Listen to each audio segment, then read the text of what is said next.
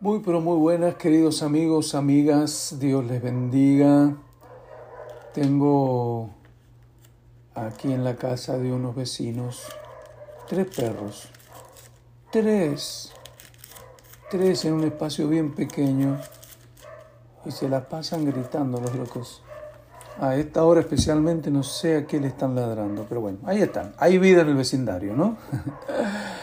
26 de abril día 116 de nuestro año 2022. Hoy leemos Hechos, capítulo 11, una partecita de Hechos 11, de 1, al 18. Leemos Josué 11 y 12 y leemos Job, capítulo 26. ¿Están listos? Adelante. Este es el momento en que tenemos que hacer el esfuerzo por permanecer en la, en la disciplina. ¿eh? Este es un momento muy importante.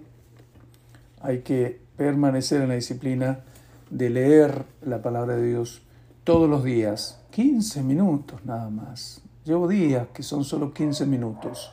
No es mucho. Pero no hay que dejar. Eh, tenga su Biblia a mano. Sería muy bueno que tenga la Biblia a mano y un lápiz y vaya subrayando. Hechos 11, 1 al 18 leemos hoy, dice, Oyeron los apóstoles y los hermanos que estaban en Judea que también los gentiles habían recibido la palabra de Dios. Y cuando Pedro subió a Jerusalén, disputaban con él los que eran de la circuncisión, diciendo, ¿por qué has entrado en casa de hombres incircuncisos y has comido con ellos? Ya desde, ese momento empezaron a, causar problemas los convertidos al cristianismo a medias porque estaban amarrados al judaísmo todavía. Cuatro. Entonces Pedro comenzó a contarles por, por orden lo sucedido, diciendo, estaba yo en la ciudad de Jope orando y vi en éxtasis una visión, algo semejante a un gran lienzo que descendía, que por las cuatro puntas era bajado del cielo y venía hasta mí. Cuando fijé en él los ojos, consideré y vi cuadrúpedos terrestres y fieras y reptiles y aves del cielo y oí una voz que me decía, levántate Pedro, mata y come. Y dije, Señor, no, porque ninguna cosa eh, inmunda o común entró jamás en mi boca. Entonces la voz me respondió del cielo por segunda vez, lo que Dios limpió, no lo llames tú común. Esto se hizo tres veces y volvió todo a ser llevado arriba al cielo. Y aquí luego llegaron tres hombres a la casa donde yo estaba enviados, por, enviados a mí desde Cesarea. Y el Espíritu me dijo que fuese con ellos sin dudar.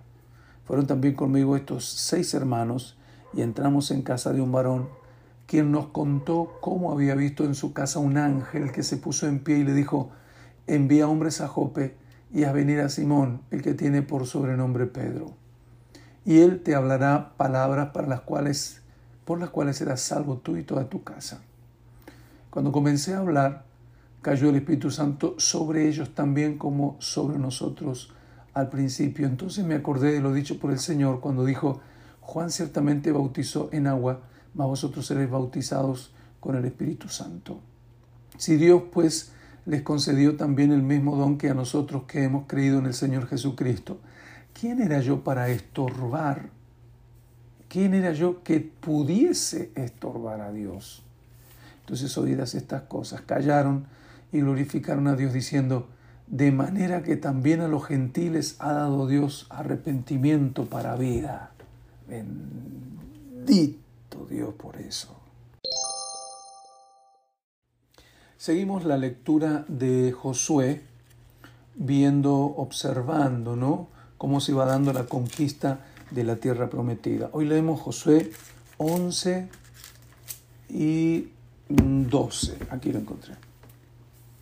Cuando oyó esto, Javín, rey de Azor, envió mensaje a Jobab, rey de Madón, al rey de Simrón, al rey de Aksaf y a los reyes que estaban en la región del norte en las montañas y en el arabal sur de Cineret en los llanos y en las regiones de Dor al occidente y al cananeo que estaba al oriente y al occidente, al amorreo, al eteo, al fereceo,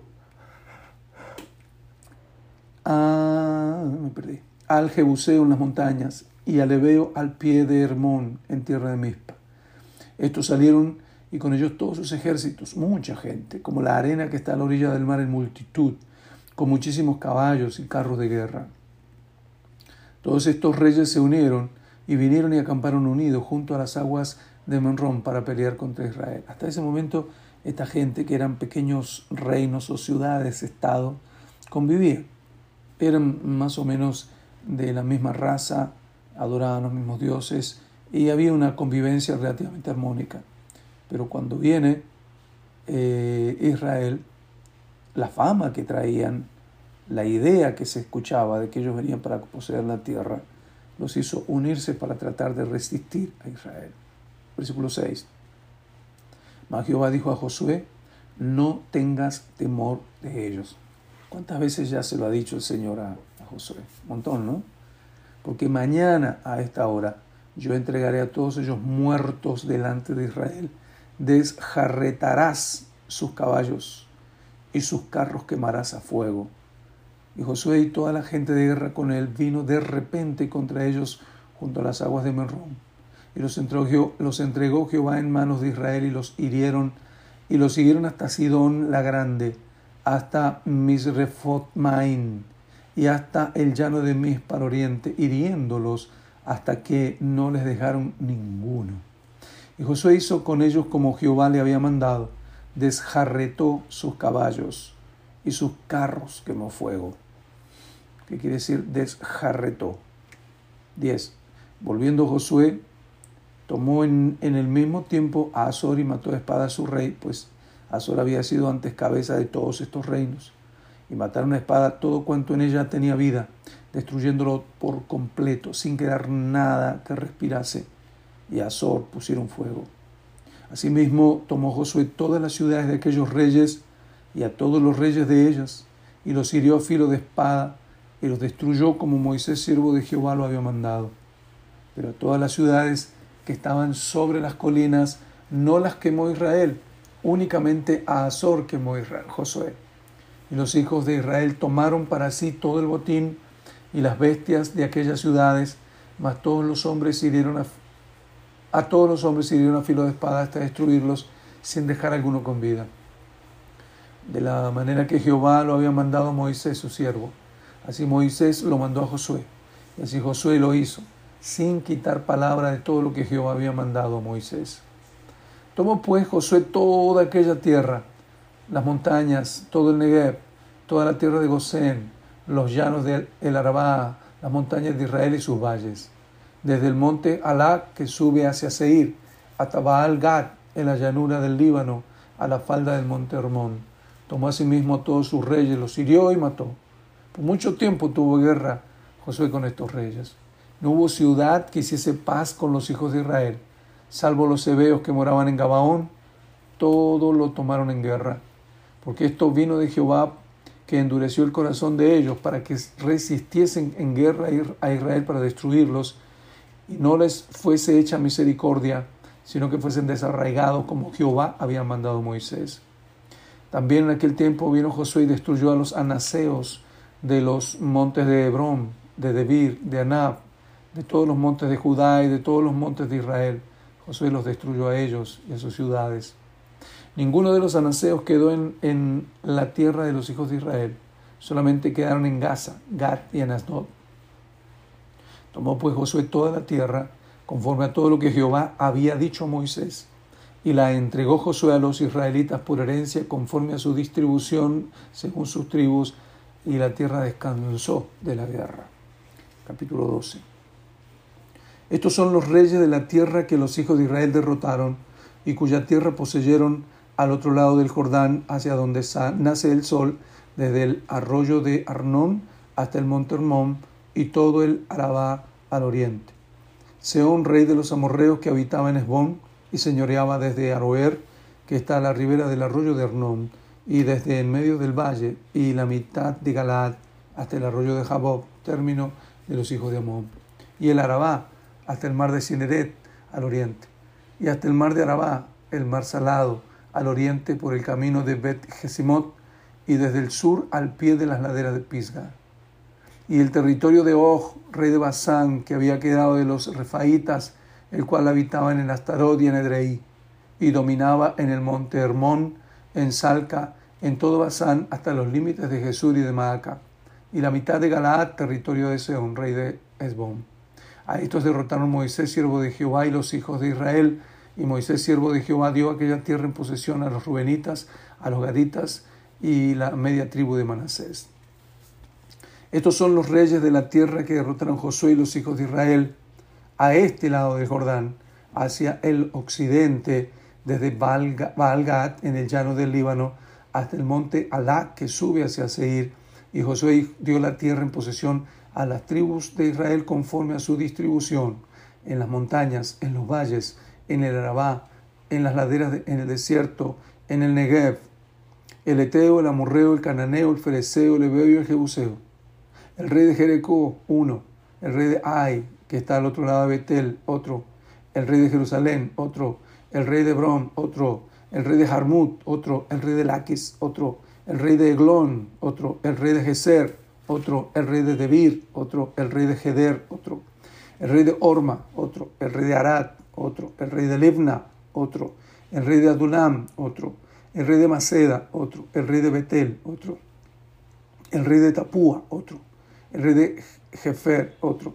El rey de Afec, otro. El rey de Sarón, otro. El rey de Madón, otro. El rey de Azor, otro. El rey de Sinron otro. El rey de Aksaf, otro. El rey de Taanak, otro. El rey de Megiddo, otro. El rey de Sedes, otro. El rey de Jogneam del Carmelo, otro. El rey de Dor, de la provincia de Dor, otro. El rey de Goín en Gilgal, otro. El rey de Tirsa, otro. 31 reyes por todos. Poderoso este Josué, ¿no? Uh. Bien, señores, ahora leemos Job y hemos llegado, déjenme encontrar, al capítulo 26. Capítulo 26 de Job. Job proclama la soberanía de Dios. Respondió Job y dijo, ¿en qué ayudaste al que no tiene poder? ¿Cómo has amparado al brazo sin fuerza? ¿En qué aconsejaste al que no tiene ciencia? ¿Y qué plenitud de inteligencia has dado a conocer? ¿A quién has anunciado palabras y de quién es el espíritu que de ti procede? Las sombras tiemblan en lo profundo, los mares y cuanto en ellos mora. El Seol está descubierto delante de él y el Abadón no tiene cobertura. Él extiende el norte sobre vacío, cuelga la tierra sobre nada. ¡Uh! ¡Qué tremenda declaración! Ata las aguas en sus nubes y las nubes no se rompen debajo de ellas. Él encubre la faz de su trono y sobre él extiende su nube. Puso límites a la superficie de las aguas, hasta el fin de la luz y las tinieblas. Las columnas del cielo tiemblan y se espantan a su reprensión.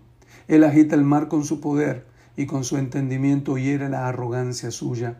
Su espíritu adornó los cielos, su mano creó la serpiente tortuosa, y aquí todas estas cosas son sólo los bordes de sus caminos, y cuán leve es el susurro que hemos oído de él.